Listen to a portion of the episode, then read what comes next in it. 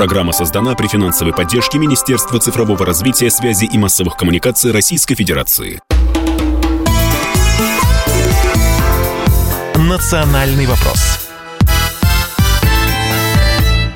Мы приветствуем всех, кто слушает радиостанцию «Комсомольская правда» в Москве и других городах вещания. И, как всегда, в прямом эфире по воскресеньям, далее в повторе. С вами ведущие программы «Национальный вопрос» Андрей Баранов. Здравствуйте. И Елена Афонина. Да, приветствуем всех. И э, сегодня у нас будут две так или иначе с собой связ... между собой связанные темы. Э, мы хотели поговорить о том, э, почему не работает так называемая мягкая сила, если речь идет об отстаивании интересов России, причем как вовне, так и внутри нашей страны, но и почему на территории нашей страны работает их мягкая сила э, и тихое наступление, ну, так скажем, приезжих, оно ощущается все явственнее и явственнее. Но вы знаете, Андрей Михайлович, вот э, когда сегодня первая тема, тема номер один, это то, что происходит в отношениях между Израилем и Палестиной, невольно начинаешь искать, а что же по этому поводу сказали те, кто в свое время, а, рыдая и осуждая спецоперацию, черными квадратиками выражая свое отношение ко всему происходящему, а то и поливая нашу страну помоями, убежал куда? В Израиль. И вот, вы знаете, сначала была тишина. Было полное ощущение, что эти люди затаились и думают, авось рассосется. Но, как видим, ситуация накаляется, а потому нужно же что-то ну, говорить. Сначала, как декабристы разбудили Герцена, так и Хамас разбудил Галкина. Э, он, иноагента. Иноагента Галкина, да, признан иноагентом, как и многие другие, которых мы сегодня будем упоминать из тамошних, осевших там точнее. Э, так вот, Галкин написал, что проснулся, значит, примерно так он написал, под значит, грохот бомбардировок, очень больно и тревожно за страну, вот, Израиль победит, написал он по-русски, а потом повторил то же самое на иврите. Ну, дальше больше. Иноагент Андрей Макаревич пожелал нашим бойцам, это его выражение, удачи. Но, видимо, наши бойцы – это вовсе не, так сказать, э, российские солдаты в зоне СВО, а израильтяне – кстати, дальше он написал, что э, э, не хотелось бы, конечно, хвастаться, но э, концерты, гастроли проходят успешно, и сейчас лечу в Лондон. То есть вы тут в Израиле сами, ну, да, я да, в Лондон да. полетел, да. А, ну и ответственность на Россию ожидаемо за израильско-палестинский э, конфликт э, возложил э, сбежавший также из нашей страны Гозман, который, ну, пересказывать не буду, ладно. В общем, суть понятна. Теперь возникает вопрос, который мы хотим задать нашему первому эксперту. А на связи с нами президент Международного союза экспертов, доктор политических наук, профессор Александр Гусев. Александр Анатольевич, здравствуйте. Здравствуйте. Здравствуйте. А вот объясните нам этот феномен. Вот давайте попробуем в нем разобраться. Итак, мы перечислили, ну, буквально вот нескольких. Я понимаю, что их гораздо больше. И иноагент Слепаков, и иноагенты, ну, всех перечислять не будем, которые сейчас осели в Израиле. А Причем получали они от России много густо, жирно, и в том числе а, даже из бюджетных денег, потому что многие концерты, как мы понимаем, проводились на бюджетные деньги. Речь идет о всяких грандиозных мероприятиях, а, в, на которые их приглашали. И вот после того, как началась спецоперация, а, мы знаем, что произошло, они быстренько оплевали Россию и уехали в Израиль. А вот дальше происходит удивительное. Страна, в которой они проживают, ну, ну сколько, ну год, полтора максимум. Для некоторых того меньше. Вот так называемая новая родина вдруг для них становится мамой родной а, страна, которая не дала им ничего, кроме гражданства, ну и, как они считали, тихой, тихой гавани. гавани. Да. Вот что это за феномен? Объясните, пожалуйста, Александр Анатольевич. Я думаю, что это не феномен. Э, эти люди, ну, мягко говоря, иноагенты, они э, ищут где сытнее. Ну, как рыба ищет где глубже, так они ищут там, где сытнее. Поэтому... Э, так они Израиль здесь не голодали. Не, не, подождите, Александр Анатольевич, сытнее это здесь. Да, Израиль, да, да. да, давайте. Израиль – это никакая не родина для них, понимаете? Поэтому э, они же считают себя космополитами или людьми мира – они могут жить где захотят, они могут делать все, что захотят. Да, действительно, вы правы, когда говорите, что они жили у нас здесь достаточно сытно, э, кормили с бюджета и, и в общем, э, жили достаточно хорошо. Но, э, понимаете как, вот состоялась, как говорится, началась специальная военная операция. Но вместо того, чтобы, как говорится, жить и наслаждаться жизнью здесь, никто же их в армию не призывал, а зря.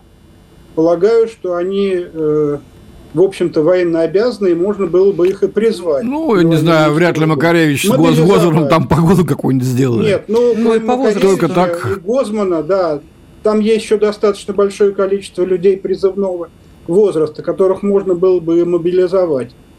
Да, мы на это не пошли почему-то. Как вы говорите, феномен, ну, еще раз повторяю, что, на мой взгляд, никаким феноменом это не является, просто люди, а, собственно, здесь, даже работая здесь, а, на территории нашей страны, думали совершенно о других вещах. И были настроены всегда по отношению к нам русским, украинцам, всем жителям, гражданам нашей страны э, с простой точки зрения. Это рашка. А с рашкой можно делать все, что угодно. Вот мы рашка, мы быдло. Э, для них мы не представляем никакого интереса. Интерес для них мы представляем только с точки зрения зарабатывания денег. Вот и все. Здесь вот этот феномен, о котором, Лена, вы говорите, он заключается в этом.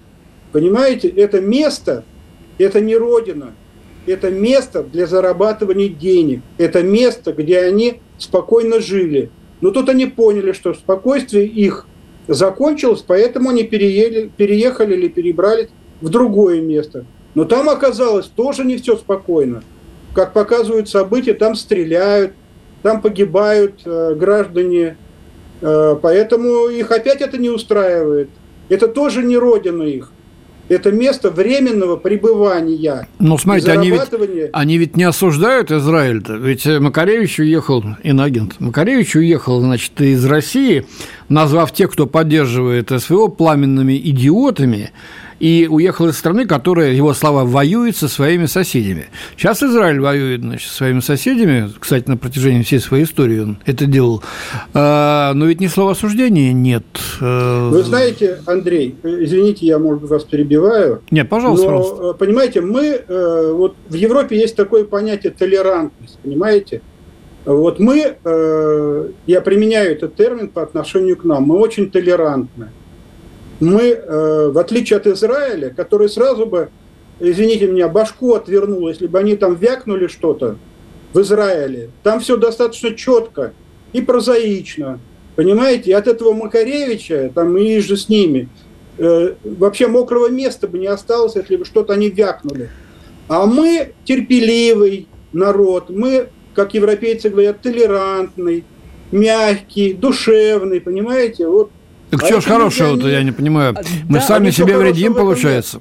Александр а Анатольевич, а вот вы нет. очень э, правильный э, вопрос подняли. А ведь давайте мы отойдем сейчас, собственно, от иноагентов. Сбежали в Израиль, пусть сами там э, разбираются, какое у них будущее. Вот тут Галкину э, подписчики советуют, э, значит, придумать шутки э, про э, Хамас и обстрел э, городов и прочее, прочее. Мол, типа, ждем от вас искрометного юмора по этому поводу. А давайте давайте мы поговорим, собственно, о тех, кто зарабатывает в России. И казалось бы, да, ну вот мы же знаем такое определение, уже набившее скомину, но тем не менее. Как что нам говорят? Вот мягкая сила, и те, кому Россия хорошо относится, кого Россия кормит, а э, речь идет именно о тех, кто живет здесь, в нашей стране, и э, объединяется в некоторые, ну, я не знаю, там, союзы э, одной страны, не нашей, союз другой страны, там, э, и так далее, и так далее. Вот когда настанут сложные времена для России, тут-то они свой голос и подадут. Тут-то они скажут, диаспоры, поднимайтесь, ну хоть скажите что-нибудь в защиту России. И вот, пожалуйста, мы видим э, ситуация с Нагорным Карабахом. Что происходит дальше? А дальше те, кто даже получив гражданство нашей страны, образовав здесь какой-нибудь союз, ну, говорю абстрактно, да, там, э, жителей э, Армении и прочее, прочее, вдруг неожиданно начинают, находясь здесь, Россию грязью поливать. Вот тут возникают вопросы. Это мы вот на эту мягкую силу надеялись? Это мы ждали, что эти люди скажут свое веское слово? Или вот как к этому относиться? Не очень понятно. Да, был расчет э, нашей власти на то, что те э, мигранты, которые приезжают к нам, вне зависимости, страны это Центральной Азии или Кавказа, они будут носителями нашей культуры, э, наших взглядов, они будут отстаивать точку зрения Российской Федерации, потому что достаточно большое из них количество уже являются гражданами Российской Федерации. Но по большому счету не э, те э, граждане этих республик, которые сейчас проживают в России, не являются э, вот этим, этим элементом мягкой силы. Не те граждане, которые отработали здесь и уезжают туда. Они тоже, кстати, не являются никаким элементом мягкой Понятно. силы. Давайте мы сейчас прервемся не, буквально на минуточку, а потом продолжим. «Национальный вопрос» студии ведущая программы Андрей Баранов. Елена Фонина. На связи с нами президент Международного союза экспертов, доктор политических наук, профессор Александр Гусев. И вместе с Александром Анатольевичем и, кстати, с нашими радиослушателями пытаемся от, найти ответ на вопрос, почему Россия не научилась использовать мягкую силу в ближнем зарубежье. Ну или, вот э, если брать сегодняшнюю ситуацию, эффект так называемых лидеров общественного мнения, которые в большинстве своем снялись и уехали из нашей страны в трудный для России момент. А вот посмотрите, как это делают американцы, То есть послушайте, вы тоже, ваше мнение будет интересно услышать. Киргизия. Значит, у нас там, как и в Армении, военная база, да, в Канте э, воздушная. Вот, и э, как российские военные объекты наделены особым статусом партнера в рамках ОДКБ. И вот буквально на днях на сайте газеты «Вечерний Бишкек» э, появилась статья, в которой утверждалось, что еще в начале сентября этого года в Кыргызстан пролетел военно-транспортный самолет американский, который доставил некий дипломатический груз посольства США. Это были деньги, причем много денег – и я думаю, что это были не э, киргизские, что у них там, как называется, не единицы, забыл. Ну, неважно. В общем, скорее всего, это были североамериканские доллары, да, полноценные. Вот то же самое было в 2019 году, накануне переворота. 60 миллионов долларов туда зачем-то завезли наличными. Вот. И этим летом сразу в 6 регионов республики отправился десант из 26 представителей Корпуса мира американского, да, якобы волонтеры-стажеры, прибывшие для педагогической практики обучения английскому языку. Ну, в общем-то, не секрет, что Корпус мира – это организация, которая в качестве крыши использует ЦРУ и другие э, разведслужбы.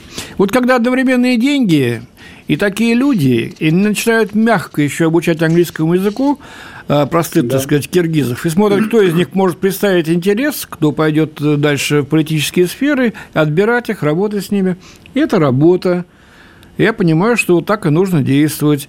А почему мы так не действуем? Или мы действуем, но не пишем об этом? Что вы думаете по этому поводу? Ну, вы абсолютно правы, когда говорите, что самолет э, приземлился э, в Кыргызстане, привез деньги. Но я скажу более, вообще сегодня э, территорию Кир... Киргизии, ну, мне так удобнее говорить, э, да, Киргизской да. республики, а не Кыргызстана. Это пусть они так говорят. Работает более пяти тысяч некоммерческих организаций, аффилированных с Соединенными Штатами. Сколько таких организаций, аффилированных с другими, там, европейскими странами или странами Юго-Восточной Азии, вы понимаете, о чем я говорю, это вообще неизвестно. Я думаю, что примерно порядок один и тот же. Наших организаций там практически нет – Хотя я должен отметить, что э, Киргизия одна из, ну, если говорить о среднеазиатских республиках, как мы раньше говорили, или центральноазиатских сейчас, она, я не могу сказать, что она наиболее там пророссийская, но там российские взгляды, в общем, в значительной степени более активны, чем в других республиках. Это надо подтвердить, то, что я могу это подтвердить, потому что я достаточно часто там бываю, во многих республиках Центральной Азии, могу это засвидетельствовать. Э, да, американцы рассматривают вот вли... свое влияние через некоммерческие организации как одну из достаточно серьезных составляющих вообще влияния Центральной Азии. С этой точки зрения я могу вспомнить 20 сентября. Что было 20 сентября? 78-я сессия Генеральной Ассамблеи ООН в Нью-Йорке. Так вот, 20 сентября господин действующий президент Соединенных Байден, Штатов да. Джозеф Байден собрал всех пятерых. провел совещание да, в формате 5 плюс 1, то есть собрал представителей, там были не все лидеры государств центральноазиатских, я должен отметить, но тем не менее представители там были. Он собрал всех их и провел совещание. Мы знаем, о чем там говорилось. Вот. А там говорилось э, достаточно просто и банально. Э, дал совет э, представителям и лидерам центральноазиатских республиках отказываться от помощи России. Это первое. На что мы можем рассчитывать? На помощь Соединенных Штатов. Вот, собственно сказать, этот самолет, о котором вы, Андрей, говорите, это фактически проявление фактическое, практическое проявление того, о чем говорил Байден. Да, они могут напечатать, да, они могут привести, у них есть для этого, как говорится, кубышка открыта. Что мы можем сделать? Вот расчет, э, как вы говорили, Елена, о том, что эти мигранты, которые работают у нас, это мягкая сила, мы можем их использовать для того, чтобы продвигать свои интересы в странах Центральной Азии. Это не работает, потому что к нам приезжают низкопрофессиональной, низкопрофессионального уровня работники, работающие на стройках, там, курьерами, системе ЖКХ да. и так далее. Да, к нам элита политическая, культурная не приезжает, понимаете, на постоянное место жительства. Их, видимо, все устраивает и там. Если рассчитывать на мягкую силу вот в, качестве, в качестве мягкой силы мигрантов, которые когда-то уедут туда и будут представлять интересы России, мне кажется, что это тоже абсолютно неоправданно. Вот наша задача заключается в том, чтобы находить механизмы. Да, денег у нас немного, мы это понимаем. Но есть сочувствующие люди там, понимаете, там достаточно большая диаспора русских, в том числе украинцев, которые настроены пророссийски. Я должен отметить это. Вот э, Киргизия, ну вот если говорить о Киргизии, это многонациональная страна. Поэтому и в Киргизии, и в, и в Туркмении, и в Таджикистане, и в Узбекистане, и в Казахстане есть наши люди. Но мы с ними не работаем. Вот это я должен подчеркнуть. Или работаем очень слабо. И с экспертным сообществом, и с политической элитой, понимаете, с нашей диаспорой.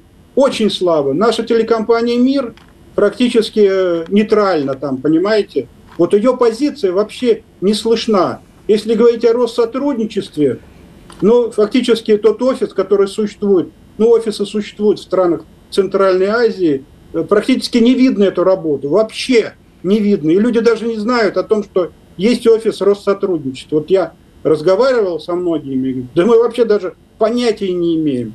Поэтому наше влияние оно должно быть. У нас достаточно серьезные там исторические корни в странах Центральной Азии. Есть люди, еще раз повторяю, которые поддерживают нас, Александр вот это самое главное. Вы знаете, да, то, что такие люди есть, это абсолютно точно. Возвращаясь к м, теме Армении, могу сказать, что вот э, есть у нас в стране э, Союз армян России, вот э, они полностью поддержали спецоперацию, отправляли гуманитарную помощь и так далее, и так далее. Но посмотрите, что происходит в самой Армении. Вот там же, ну, сложно предположить, что мы туда не вливали деньги, в том числе и на поддержку пророссийской позиции. Наверное, наивно конечно. было бы думать, что этого не было. Было, конечно. Но что происходит дальше? Дальше? А дальше происходит следующее. На глазах у всего мира рвут паспорта российские, сжигают их, говорят, плевали мы на Россию и так далее. Можно это сказать, что это радикалы. инсценировано, Лена. Понятно. Это и проплачено, я Можно сказать что угодно, но общественное мнение формируется именно так. И дальше, э, заметьте, обвиняют именно Россию, Россию как страну в том, что она да. почему-то сдала Нагорный Карабах. Вот для меня это загадка. Но давайте вот просто отзеркалим. Вот э, Донбасс. Э, это территория России э, абсолютно точно. Что мы сделали? Мы признали, признали Донбасс и Новороссию. Дальше имеем право защищать эту территорию. И дальше, естественно, спецоперация. Что э, а если бы мы этого не сделали? Допустим, Украина, как она и собиралась, захватывает Донбасс, просто сметает его, Конечно. а мы, Да, а мы там- говорим там следующее. тотальные Подождите, зачистки подождите, на подождите. грани геноцида. Подождите, а мы говорим следующее. Миссия ООН! Сволочь ты такая! Ты почему ж Донбасс-то не защитила? Миссия ООН, ты же там была, ты же все это видела. Защити Донбасс, ОБСЕ понимаешь? там была, О, ну да, ладно. прошу прощения, да, ОБСЕ. Как оказалось, э, составлен из кадровых Да, разведчиков. не суть. Вот, это понимаете, суть ну как это раз. же практически то же самое. Если бы Россия начала Конечно. вопить в адрес миссии ОБСЕ, почему вы не защитили Донбасс? Ну это же абсурд, он же виден. Ну почему он а, подогревает настроение в Армении, причем а, они достигают э, ну, на определенном этапе такого пика, что уже начинаешь волноваться за судьбу русских в Армении. Их там не так много. Понимаете, здесь, да, я хотел бы добавить к тому, что вы сказали. К большому сожалению, э, наше влияние разовое. Понимаете, вот у нас разовые акции. Вот что-то случилось в Казахстане, мы ввели там миротворческие силы, да? Политическая ситуация в январе Да, 2022 да. года, да, в январе 22 года была, была сложной, обратились, мы там что-то сделали. Все, на этом все. Мы приезжаем в Казахстан, они говорят, да, конечно, русские там помогли нам, но русские это люди второго, там, третьего или четвертого сорта. Понимаете? То, что касается Армении, да то же самое. Вот, к большому сожалению, э, вот это разовые акции, они действительно приводят к таким последствиям. Мы должны четко, идеологически выстраивать свою внешнюю политику, прежде всего по отношению к странам бывшего э, советского пространства. Этого нет. Но ведь еще э, в 2012 году я помню, что на конференции в Копенгагене э, Хиллари Клинтон тогда э, госсекретарь Соединенных Штатов заявила, что Мы не мы дадим, прекратим, не дадим, да, создать интеграционные да, процессы запустить. да, советский восстановить Путину Советский Союз 2.0. Мгм. Мы не дадим. Это повторил Трамп в 2017 году. И фактически сейчас действующий президент Соединенных Штатов делает то же самое. Вот на совещании 20 сентября, это было две недели тому назад, он заявил буквально следующее, что Соединенные Штаты, что называется, костьми лягут, но не дадут Путину Ну, пусть лягут, а мы пока сделаем небольшую паузу и вернемся. «Национальный вопрос». Студии ведущая программы Андрей Баранов. И Елена Афонина. Да, и мы благодарим президента Международного союза экспертов, доктора политических наук, профессора Александра Гусева. Вместе с Александром Анатольевичем в первой части нашей программы мы пытались отти- э, найти ответ на вопрос, почему Россия не научилась использовать так называемую мягкую силу в ближайшем зарубежье. Ну вот идут от вас отклики, уважаемые радиослушатели, спасибо. Ну, по иноагентам, вот, да, кстати, Урал у нас активно, так сказать, э, э, э, разные люди с Урала пишут. Сбежавшие в Израиль – это люди, которые здесь себя считали в изгнании. Это не предатели, просто скрытые враги. Уже про диаспоры, да, про тех, кто сюда приезжает к нам на заработки. По-моему, мы их слишком избаловали нашей щедростью и помощью, и они обнаглели в конец. Мы добренькие, мягкие, ну, а- а эти предатели нам очень жесткие и болтливые. Как же так? Эм, Так, ну вот тут уже конкретно по людям. Вспоминаю Талу Борисовну, которая сюда приезжала, понимаешь, особняк продавать, да поболтать. И как ни в чем не бывало, а мы все это терпим. Ну и так далее. Спасибо за эти отклики. Да, кстати, инагент Невзоров сейчас пытается свою квартиру продать за большие деньги. В Петрограде, но никто не берет. В Петрограде, сказал я. В Петербурге, Петербурге. никто не берет. Но мы сейчас, э, собственно, не об этом. Вот э, когда мы смотрим на э, то, каким образом представителям различных близ лежащих к нам стран, ну, скажем так, обтекаемо, удается продвигать свою повестку и свои интересы здесь, внутри России, э, начинаешь думать, вот почему же у них-то получается? Этот вопрос э, мы хотим обсудить с кандидатом политических наук, доцентом Российской Академии Народного Хозяйства и Государственной Службы, э, директором АНО Академический Альянс Михаилом Бурдой. Михаил Александрович, здравствуйте. Здравствуйте. Добрый да. день. Добрый день. А вы знаете, вот э, с чего нам хотелось начать? Э, сейчас э, достаточно такой громкий скандал, большое обсуждение идет, ну, может быть, кто-то из наших радиослушателей его пропустил, о том, что происходило с эмблемой Новгородской области. Ну, для тех, кто не знает, коротко расскажу. На этой эмблеме, за которую, кстати, голосовали жители Новгородской области, был известный памятник тысячелетия Руси, и там, собственно, на этом памятнике исторические деятели с э, крестами. Вот в окончательном варианте эмблема вдруг оказалась без крестов, с такими, знаете ли, палочками, на ней такая круглая пумпочка. Вот, собственно, это такая замена крестов. И дальше э, началось следующее. Люди начали присылать э, похожие... Э, ну, скажем изображение, так, изображения. Да. Пришли они из э, Хабаровского края, там было граффити, кстати, к учителя совсем свеженькое, и а, на нем тоже был изображен храм без крестов, такая же палочка и пумпочка. И вы знаете, вот буквально вчера иду по Москве, смотрю московские сезоны, вот эти вот на э, тумбах таких защищающих, ну, от, скажем так, воздействия неких больших автомобилей и прочее, помните, были ну, такие неприятные ситуации. Да, вот сейчас понимают, они стоят. да. Да. Угу. И вот там э, московские сезоны, смотрю, батюшки, храм Василия Блаженного, а на нем тоже палочка и пумпочка. То есть нет крестов. Ну, по-моему, мы пошли по пути западноевропейцев. Которые... Михаил Александрович, может, паранойя у нас начинается? Я не знаю, но когда ты видишь, что это уже, знаете, не единичный случай, какая-то ошибка, а что это уже тенденция, ты начинаешь думать, простите, а, во-первых, а, для чего это делается? Б, кто это делает? И, собственно, с какой целью это происходит? А, вы знаете, я с вами соглашусь. Это не кажется, действительно такое есть.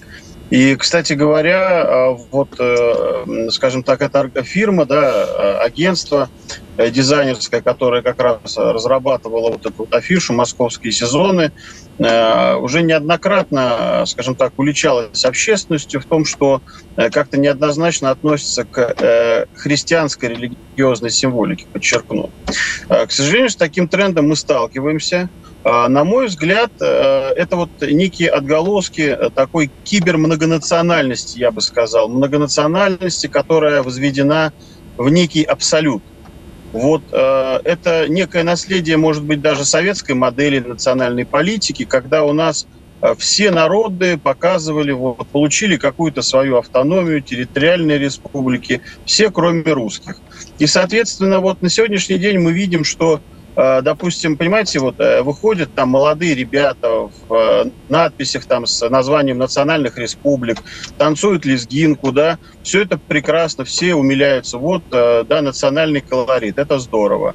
Однако, если там я или вы наденем, так сказать, классическую русскую косоворотку, выйдем куда-то, и у нас на майке будет написано слово «я русский», сразу же прибежит толпа многонациональных экспертов, которые ущемились по каким-то причинам, и значит, будет нам старательно 282 статью пытаться куда-то пришить. Вот. К сожалению, такую тенденцию мы имеем. От этого никуда не деться. Вот. А что касается вот непосредственно символики, ну, понимаете, вот э, еще раз говорю, нам очень много лет э, внушали, что стыдно быть русским, стыдно, стыдно быть православным.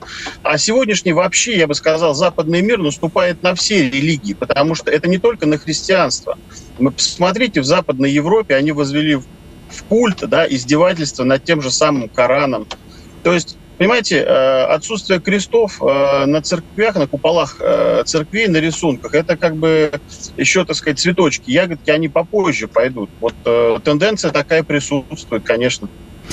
И вы знаете, э, если уж вы э, заговорили действительно о том, что э, попробуй, вот как, кстати, достаточно иронично и горько написал наш военкор Дима Стешин у себя в телеграм-канале относительно другого случая, вот сейчас мы тоже его приведем, попробуй где-нибудь написать, что ты открываешь медицинский центр только для русских.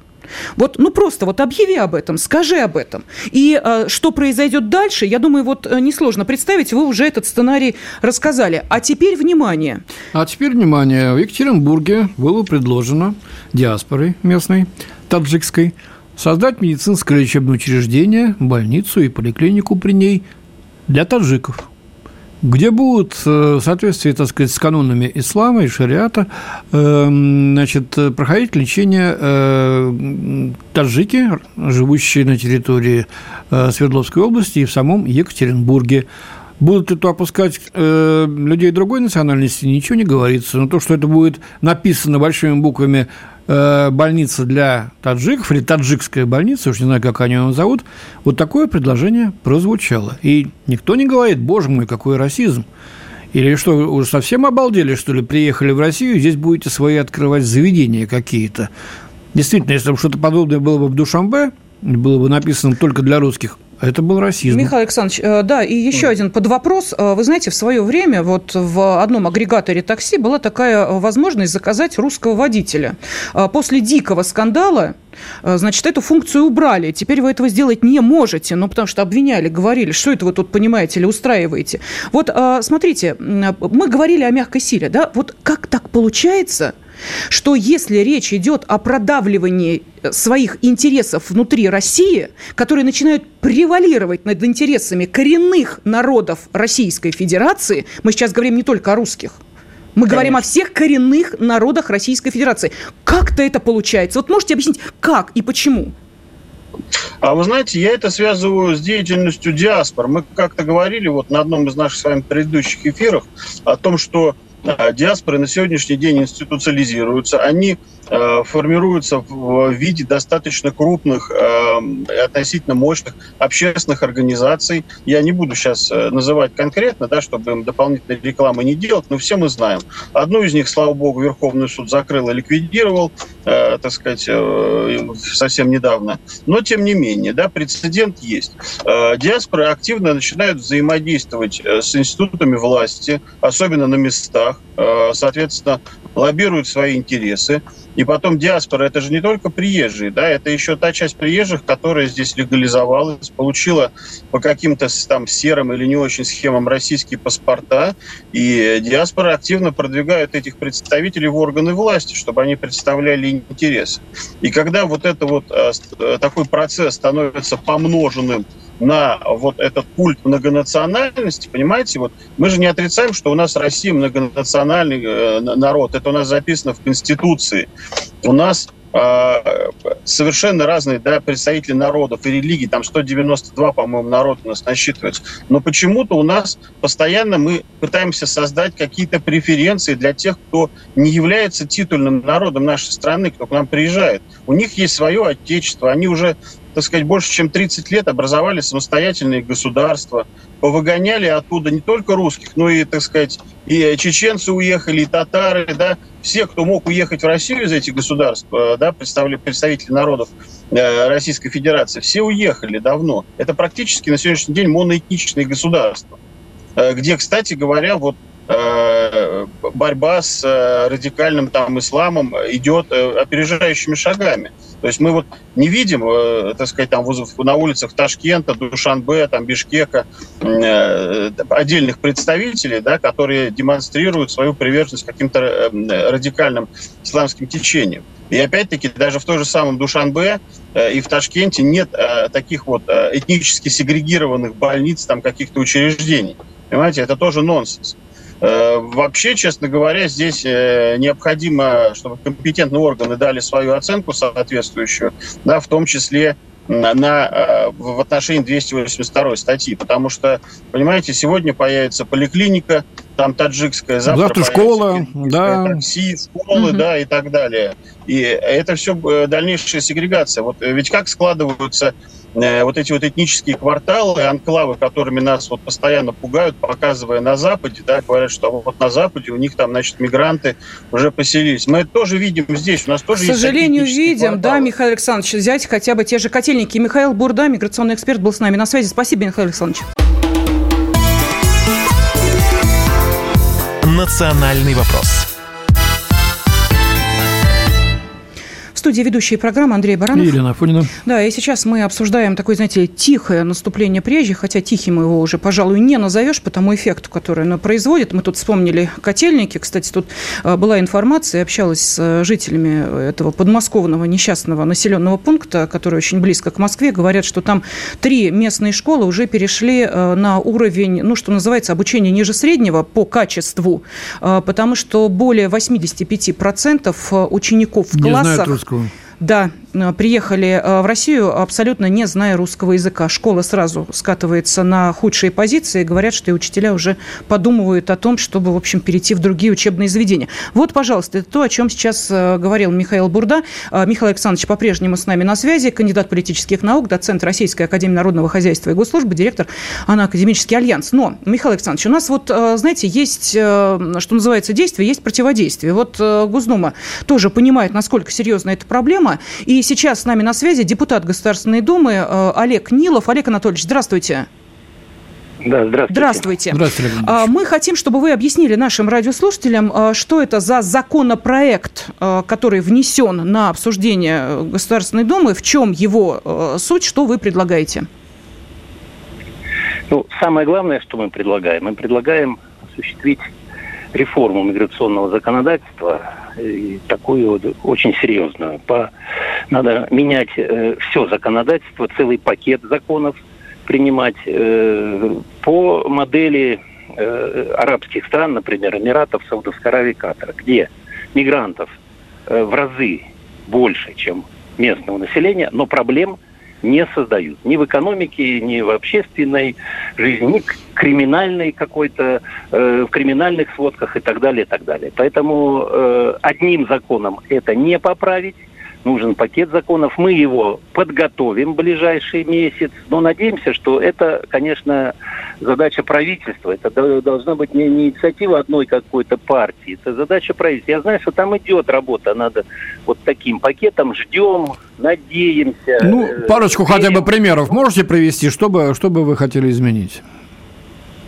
Конечно. Это первое главное персональная ответственность за каждого трудового мигранта, который прибывает в страну, работодателя. Начиная от пересечения границы в Россию, заканчивая пересечением границы из России, после того, когда он контракт отработает. Ну, конечно, ответственность за все, где живет, как работает, что получает, как себя ведет. И не дай бог э, какие-то проблемы, э, ответственность в том числе несет работодатель и рублем, и, э, и другими возможными санкциями. Еще раз говорю, опыт арабских стран э, дает вот нам ну, стопроцентный положительный пример. Я сейчас долго не буду снимать время. При желании можно посмотреть, э, что это такое. Сейчас же, пока идет работа, вот надеюсь, над реформой этого миграционного законодательства, э, в колуарах Думы и правительства. Сейчас мы предложили э, в этом законопроекте, это один пакета законопроектов, ограничить э, пятью процентами количество мигрантов в основных отраслях. Не больше пяти процентов, потому что трудоустройство наших граждан, да, обеспечение им и э, возможностей, и условий, начиная с заработной платы, которая не должна демпинговаться, знаете, вот большим количеством, десятками миллионов – ну, так, как кажется э, кому-то дешевой рабочей силе, на самом деле, которая потом выливается э, боком и не одним боком. Поэтому э, ограничение э, возможности трудоустройства, а в некоторых отраслях просто запрет э, приема на работу мигрантов. Например, образование, здравоохранение еще не хватало, чтобы у нас в силовых структурах, во всем э, трудоустраивались мигранты. Да? Э, конечно, торговля в некоторых э, отраслях этой торговли у нас сплошная монополия. Ну, взять там торговлю овощами, фруктами, э, ну, э, ширпотребом каким-то, знаете, там дешевой одеждой, обувью, э, приготовлением фастфуда вот такого ларечного, э, э, не всегда, э, чаще нездорового, не полезного, а иногда и ядовитого – ну, я не говорю про полукриминальные сферы, знаете. Ну, это мы, да, даже не будем говорить, это другая, другая постать. Не говоря уже про фальсификат различный. Ну, просрочка, торговля просрочкой, целая отрасль есть. Кто там работает? Сплошь мигранты. Поэтому вот э, запрет на работу вот в таких уже, ну, что называется, плохо зарекомендовавших себя отраслях полный. Вот что предлагается в этом законе. Понятно. Спасибо большое. Депутат Государственной Думы Олег Нилов был на связи с нашей студией. Но, Михаил Александрович... Вот этими запретами мы что-то добьемся? А, в принципе, я бы не сказал, что запретами. Это не процесс запрещения, это процесс регулирования. И вот, кстати, я на многих бываю площадках общественных, где обсуждаются различные миграционные э, инициативы. И вот, как правило, миграционное лобби, э, представители диаспор, любые попытки э, урегулировать процессы миграции сразу начинают там махать ручками, ножками и, и говорить о том, что сразу вы пытаетесь все запретить, всю миграцию. Нет, речь идет об упорядочении. Вот, кстати, этот законопроект, который партия «Справедливая Россия. Патриоты за правду» предлагает, он, в общем-то, своевременный, он нужный, безусловно, да, потому что действительно, как Олег Анатольевич сказал, у нас есть целые э, отрасли, сферы, где у нас, э, ну, действительно, на сегодняшний день выстроена мигрантозависимость. Другое дело, я бы здесь вот еще что отметил. Э, все ли в этих отраслях мигранты? Очень много много тех, кто уже получили российские паспорта, и де-факто это э, такие навиопы, граждане России. И вот мне кажется, э, я бы, может быть, предложил, да, где-то даже, наверное, скорее всего, порекомендовал нашим законодателям э, вот поработать над вопросом, который связан, э, конечно, с трудовой миграцией, потому что она массовая, это нужно, и я вот здесь, кстати, тоже согласен по поводу вот этой вот модели ближневосточных монархий, Саудовская Аравия, Катар, это прекрасные, прекрасные примеры. И вот я вам вот, сейчас я... Э, в э, лыка строку из Саратова Саратовской области написали, в арабских странах не предоставляют гражданство приехавшим поработать. Да. Вот так. Вот. И, в, в принципе, я бы вообще вот эту процедуру э, с точки зрения раздачи, а вот по-другому я это назвать не могу, российских паспортов выходцам из Центральноазиатских республик как-то надо отрегулировать, потому что, ну, должны быть действительно какие-то основания. Э, у нас потенциал там переселения соотечественников, лиц действительно, которые являются нашими соотечественниками, которые разбросаны по всему миру, э, эксперты оценивают оценивают там порядка там, 20-25 миллионов человек. Понимаете, даже если половина из них вернется, э, нам э, никакая там внешняя миграция не потребуется. Вот, э, и очень важный, очень важный момент, что принципе, э, э, вот значимость местной власти, да, власти, властей субъектов. Вот мы говорим об ограничении, допустим, там, э, в такси, там, в сфере здравоохранения, еще где-то работать, да, а ведь эта же возможность уже есть, она заложена в 115-м федеральном законе о правом положении иностранных граждан. Там главе субъекта Российской Федерации делегировано право ограничивать участие иностранных граждан в отдельных видах экономической деятельности в рамках субъекта. Этой практикой, еще раз говорю, уже пользуются и Антон Алиханов в Калининграде, и Шапшев в Калуге, еще ряд губернаторов. Понимаете, здесь вот от местной власти тоже очень многое зависит. И здесь нужно с губернаторов спросить, да, зачем вы, так сказать, вот максимально расширяете возможность трудовой миграции? Кто от этого получает выгоду? Это в России у нас уникальная модель, когда бизнес, который является массовым, э, да, привлекает мигрантов, не несет за них никакой ответственности. То есть Э, вся, так сказать, э, перекладывается на социальную сферу, то есть вот где мигранты живут, как они добираются до работы, где они, так сказать, там лечатся, э, отдыхают и так далее. Работодатель это не интересует, он их выжимает, так сказать, получает свои барыши и все проблемы перекладывает на местных жителей. Это уникальная модель, поэтому, конечно, российский бизнес никогда не откажется от массовой трудовой миграции и будет всячески рассказывать, что без мигрантов нам не обойтись, некому работать и так далее. Э, тут недавно это же возмутительно было, когда министр экономического развития сказал, у нас э, низкий уровень безработицы, и это очень плохо. Да? Работодателям приходится поднимать зарплату. Вот одной этой фразой объясняется вся логика российского бизнеса и почему у нас в таком количестве привлекают мигрантов. Потому что не хотят платить зарплату, чтобы местные пошли. Вот и все. Да, ну, надеюсь, э, не попаду ни под какую статью. Просто вот э, зарисовка из э, автобуса, где контролеры пытались эм, все-таки добиться оплаты проезда от женщины, явно получившей недавно гражданство, с несколькими детьми. И там была перепалка. Просто я свидетель была, поэтому вот рассказываю то, что видела. И в итоге это закончилось тем, что, значит, на реплике, ну, вы оплатите проезд или нет? Она сказала, мы сюда не платить, а рожать приехали. Так что вот это это к вопросу о, собственно, причем на плохом русском языке это было сказано, это логика. Мы сюда, знаете ли, не для того, чтобы тут еще в бюджет какие-то деньги от нас шли, как от э, работников, а мы понимаем, что на одного условно трудящегося мигранта, который получил гражданство Российской Федерации, в итоге оказывается для э, нашего бюджета порядка 5-6 э, ртов, которые надо кормить и которые ни дня не ну, работали. Скоро они привысят критическую знаете, массу. Еще, еще одну реплику хочу сказать, извините, что перебью. Это очень важный момент вы отметили. Вы знаете, еще, мне кажется, кажется очень значимым, необходимо ужесточить ответственность для тех чиновников, которые э, являются пособниками вот этой вот нелегальной миграции.